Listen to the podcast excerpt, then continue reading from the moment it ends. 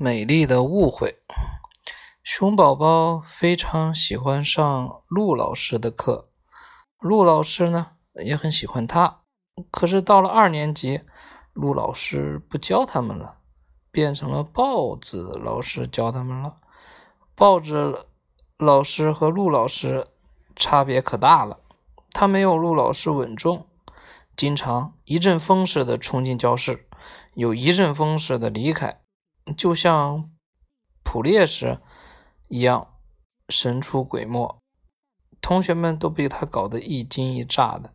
嗯，豹子老师也没有陆老师有耐心，他讲话总是那么果断而简洁。今天回家一定要把课文背下来。熊宝宝，你作业怎么又做错了？赶紧订正。大个子狼，你怎么在做小动作？站到前面来！大家都乖乖的按照他的说的去做。学生们都很尊重豹子老师，甚至有点怕他。熊宝宝不仅尊重豹子老师，还很崇拜他，因为豹子老师的课很有趣。野狮子第一天捉了两只小鹿。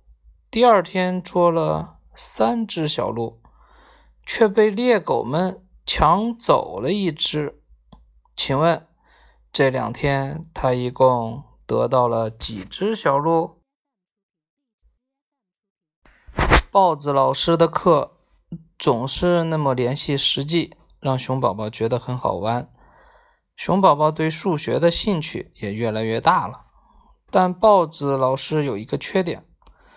或者说特点吧，就是他写字很飘逸，就像他的性格一样，经常让学生猜不透。有一次，数学作业发下来了，豹子老师给熊宝宝的作业评语是两个红色的字，连日期也没有。熊宝宝左看右看，愣是没有认出这两个字来。小猴子。你能认出这两个字吗？熊宝宝问小猴子。小猴子在二年级留了一级，认识豹子老师时间久一些，应该对豹子老师的字比较了解。猴子一看，立刻竖起大拇指：“啊，书法呀！书法家写的字总是这么难认。”熊宝宝又去问小狐狸，小狐狸是数学课代表。小狐狸翻来覆去看了半天，又比较了豹子老师以前写的其他字，还是没有认出来。我看是“很好”两个字，你看不像吗？熊宝宝满怀期待地说：“我看不像。”熊宝宝有些失望，但他很快又振作起来。他觉得应该就是“很好”两个字。他的数学。最近有进步，这次的答案又是正确的。豹子老师给自己一个很好的评语，也很正常呀。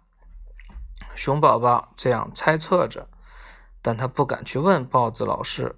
熊宝宝受到这样的鼓励，学习积极性大增，大增，不仅认真听讲，还认真思考了。很多以前不会解的公式、难题都会了。同学们经常过来请教他，豹子老师也更多的提问他了，而且经常当着全班同学的面表扬他。熊宝宝，熊宝宝，我看这次小猴子本上的评语跟你上次的很像。一天刚发完作业本的小狐狸说，他手里还拿着小猴子的作业本，真的。小猴子的作业本上也写着那样两个字，不过工整多了。这两个字明显就是混乱。熊宝宝羞着脸都红了。原来豹子老师是在批评他。那天他的作业确实很潦草，而自己却把批评当成了表扬。好吧，那时我的作业是有些乱，不过现在很工整了。豹子老师还经常表扬我呢。他翻开后面的评语给小狐狸看，确实里面有很多整洁、加油、A 加等大红的评语。第二天，熊宝宝换了一个崭新的作业本，那本老的作业本呢？